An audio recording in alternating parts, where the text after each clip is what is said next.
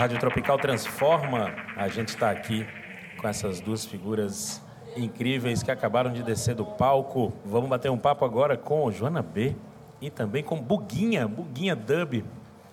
Duas figuras que carregam na genética, carregam no sangue essa relação com a música, mas também com a cultura sound system, com o sistema de som, com tocar música, mas também com ali aquela área do backstage, do sistema de som, do palco. Isso tudo está envolvido nessa. De construir as caixas. De também, construir né? as desde, caixas. Desde a família, meu pai. exatamente. E tal. É, eu estou tentando trazer justamente esse, esse histórico aí. É, eu nasci no meio dos altos-falantes, das caixas de som. Vamos começar tipo, contando então essa história, vá.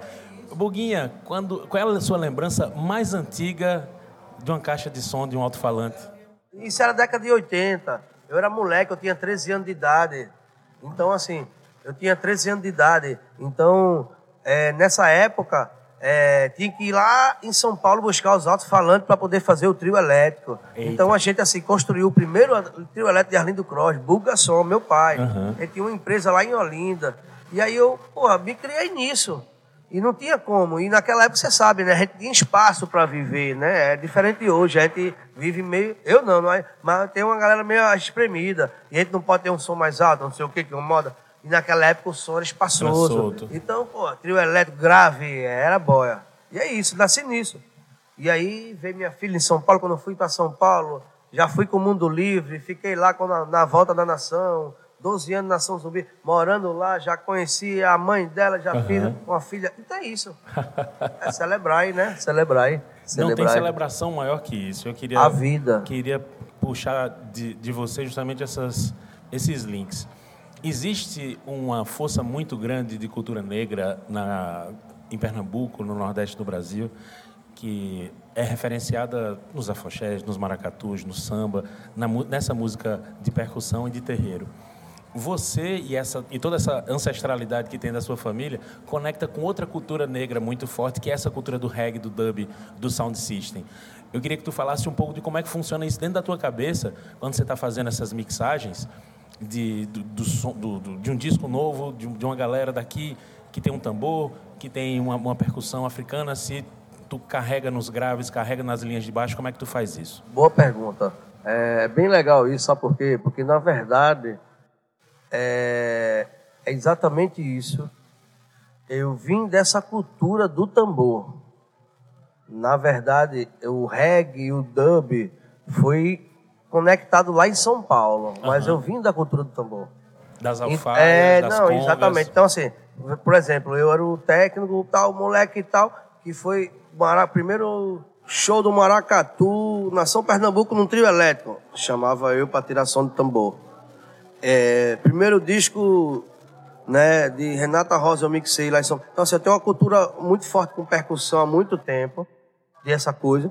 E chegou em São Paulo, conectou com essa cultura do dub, do reggae, do reggae que a gente já tem aqui também e tal, mas a cultura do dub, porque a gente, a gente imprimia isso, eu imprimia isso no show da Mundo Livre, eu imprimia isso no show da Nação Zumbi, que é né, uma construção junto, e que foi exatamente isso, todo mundo observando o que estava acontecendo naquela época, que vinha daqui, não era de lá, que, a, que informou e que mostrou para a galera também de lá o que estava acontecendo. E que nem eu também estava sabendo o que estava acontecendo. Eu fazia isso na empresa do meu som, do som do meu pai. Então, assim, eu fazia isso naturalmente.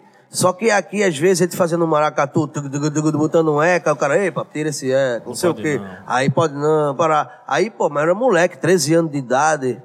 Aí depois eu encontrei o Mangue Beat. Aí o Mangue Beat, os caras tinham informação. Os caras falam, não, isso é dub, mano. Aí você encontra a sua família, né? Você encontra assim, porra, eu posso usar isso, eu posso.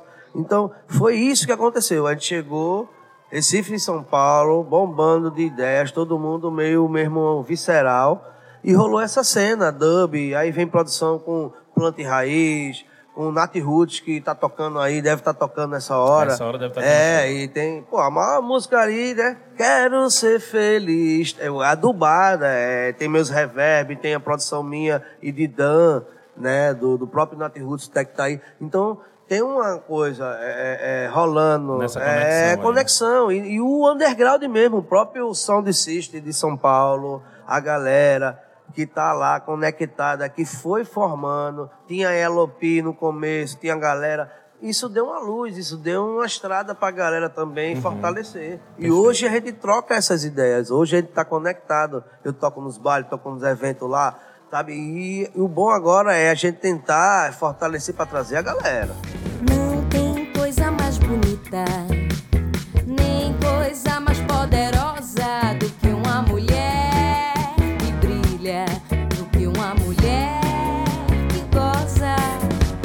Toda mulher que deseja acende a força erótica que excita a criação. Dê suporte à mulher forte.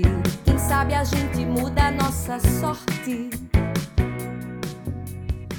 Quero puxar para nossa conversa aqui Joana B, que participou do, do show cantando um clássico, tá, Bambam, um, um tema que ficou clássico na, na interpretação aí de Sister Nancy, eu acho. E você mandou incrivelmente bem. Queria que você falasse para a gente assim como é qual é a sua lembrança mais antiga de você com música e de você dizer, ah, eu posso cantar, eu quero mexer com isso? Tu lembra? É, toda essa questão da música na minha vida sempre foi muito presente, assim, dentro da minha casa, né? Então, eu posso dizer que desde que eu nasci, eu sempre escutei música em casa, assim, tipo... Eu lembro é, do meu pai na época que ele tinha um estúdio, meu pai ainda até hoje tem um estúdio aí é, dentro de casa, a gente ouvindo música, a gente gravando. Eu tendo contato com várias bandas. Então, para mim, é, é, principalmente as bandas populares, música popular aqui do Brasil, é, do movimento Mangue Beat. Ouvir essas músicas é sempre uma nostalgia, assim, para mim, porque sempre vai me lembrar minha infância, sempre vai me lembrar eu pequena, sempre vai me lembrar minhas casas antigas. Mas eu lembro dessa época que eu era muito nova, tinha nove anos, que eu fiz essa música que meu pai tocou, inclusive, antes de eu entrar. Que foi uma música que eu estava escutando, estava de boa em casa, normal, como qualquer criança. E meu pai estava tocando essa base e eu comecei, eu comecei a cantar dentro de casa. E aí meu uhum. pai pirou, né, eu cantando e tal, ele quis gravar depois. E a gente gravou. Parecia que você sabia cantar então já. É, assim, eu não necessariamente sabia cantar, mas eu me envolvia muito na música, assim, sabe? Eu não sei se eu sou uma pessoa de, de realmente. Pode continuar, pode continuar. Uma Perdão. pessoa de realmente. Uma pessoa de realmente com, com esse. Com esse esse talento para cantar, mas eu sou muito envolvida com música, assim, desde pequena. Eu posso te garantir, isso é modéstia de quem está começando, tá? Daqui a pouco você vai estar se sentindo muito segura. Já puxo Buguinha para conversa também. Rapaz, isso aqui é o seguinte, ela. A mãe é atriz, todo mundo é atriz, tá na arte. Ela, ela, ela toma o microfone. É que agora, agora ela tá querendo. Uhum. Chegou a hora. É, ela já tem. Então, assim, é isso. Não é, as pessoas têm que ser livres. Uhum. Agora ela quer, e tamo aí. E é massa. Ela. Ó, a gente fazia batuque, era cordel, nação zumbi, era quem? Era todo mundo da percussão lá em casa, a gente fazia feijão lá todo em São Paulo. Junto. Tu, tu lembra, tu sim, também já sim. fosse lá várias já, vezes já na festa, é. E é isso, então ela nasceu nisso, não tem como. Não, ela, e eu é. gosto muito de cantar, não, não é, me entendam mal, eu gosto muito é, de cantar, eu é. piro muito nisso, de verdade. É. Não, e foi, e, foi a, e foi a mais ela, ela é mais de, porque ela é de teatro, né? Ela é atriz, tá aqui. Inclusive, ela veio morar aqui para fazer o FPE teatro. Ela tá estudando teatro. Então, assim, é, ela, ela, é muito. Então, ela quer sair, quer. E, pô, e som de Cis não tem isso, né? É pegar, fazer ao vivo. Flávia ficou assim, porra, essa possibilidade de ser jazz e tal, ela ficou fantástica, né? mas ela é muito doutrinada. Hoje de manhã foi até de oito, de nove e meia da manhã até quase meio-dia, ensaiando para poder ter uma. Porque ela disse, eu não quero chegar lá e fazer qualquer coisa. Então tem essa doutrina e é dela mesmo, não é nossa. E, e tem isso, né, de você estar tá começando mesmo e. Eu acho massa, velho. Eu acho massa, é isso mesmo. Foi lindo, foi lindo. Oh. Foi eu sou, eu posso fazer, eu sou pai o quê? Eu sou, sou aquele pai, pai coruja, pô. Tá lindo. Ela fala, não importa não, que não, que o que não, que tá tudo lindo, é isso. Som de cista é isso. Tell me say one thing Nancy can't understand. One thing Nancy can't understand. What make them a talk about me ambition? Say what make them a talk about me ambition? Come and say some of them a ask me where me get it from. Just some of them a ask me where me get it from. I told them no no it's from creation. I told them no no it's from creation. Bam bam hey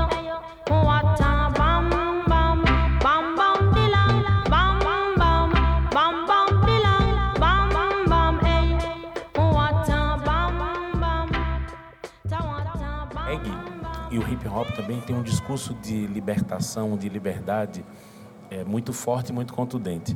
A gente está vivendo um momento muito urgente dessas informações e dessas pautas. E o, o dub e a cultura sound system e essa figura que chega ali no microfone para cantar e manda outras mensagens além de cantar música, muito importante para se explorar né, as verdades e as urgências e as pautas que essa galera pode falar. Eu queria que você fizesse essa, um pouco essa conexão, Joana também, sobre essa urgência do, do microfone aberto ali em cima do palco da cultura sound system. Não, claro, claro. O microfone aberto da cultura sonicista é sempre, é sempre, é sempre de debate, é sempre de crítica, é sempre de crítica social, é, é, é isso, o sonicista é isso, entendeu? Tem o baile, tem o amor, tem o raga, vai até o chão, tem o profano, mas o system traz a parada de dizer assim, pô, em algum, algum momento o negócio tem que ser então, assim, porra, tá foda, então vamos celebrar o amor. Então, tá foda, vamos aqui, ó, vamos aqui, ó, vamos dizer não, vamos... E de system é isso. E hoje a gente trouxe várias linguagens, né? Então, vê que louco, foi uma, uma mescla muito louca. Então, tem uma menina mais nova, minha filha e tal, tem Massinha, que é outro estilo, e tem Fraira. Então, a gente juntou três vertentes, quatro com amigo, juntando tudo, uma salada para dizer assim, ei, a gente existe, vamos se unir, que é tudo nosso. Não adianta, velho, se a gente não se abraçar, se a gente não se amar, não adianta. Não adianta ele vir na guerra. A gente não é, nasceu pra guerra. Ensinaram a gente a guerra. Não, a gente não é da guerra. A gente não é da ataque dessa guerra, Não, a arte, né? aí é a arte. Porque eles ficam loucos, eles não conseguem compreender como a gente faz isso. Como a gente toca os corações, como a gente vive, como a gente sobrevive, como a gente tá no mundo. A arte tá no mundo, a gente vive o mundo. A gente sai daqui, vai pro Japão, vai pra porra, do, pra todo lugar do mundo, a gente viaja. Joana, eu queria trazer para você uma coisa equivalente aí ao que eu perguntei para Buguinha. Essa urgência toda que está em todas essas pautas do, do hip hop, do, do, do reggae, enfim, ele também abre um espaço gigante para bandeiras de lutas, como por exemplo do, do feminismo, de luta das mulheres, das mulheres periféricas. Como é que você se enxerga, né? eh, Uma, a geração que, que você faz parte usar esse ciclo aí, esse momento para falar das suas verdades, as coisas que vocês acreditam. Ah, eu acho com certeza muito importante, assim. Eu acho que é um movimento que tem tomado é, grandes propor- proporções e eu acho bem necessário.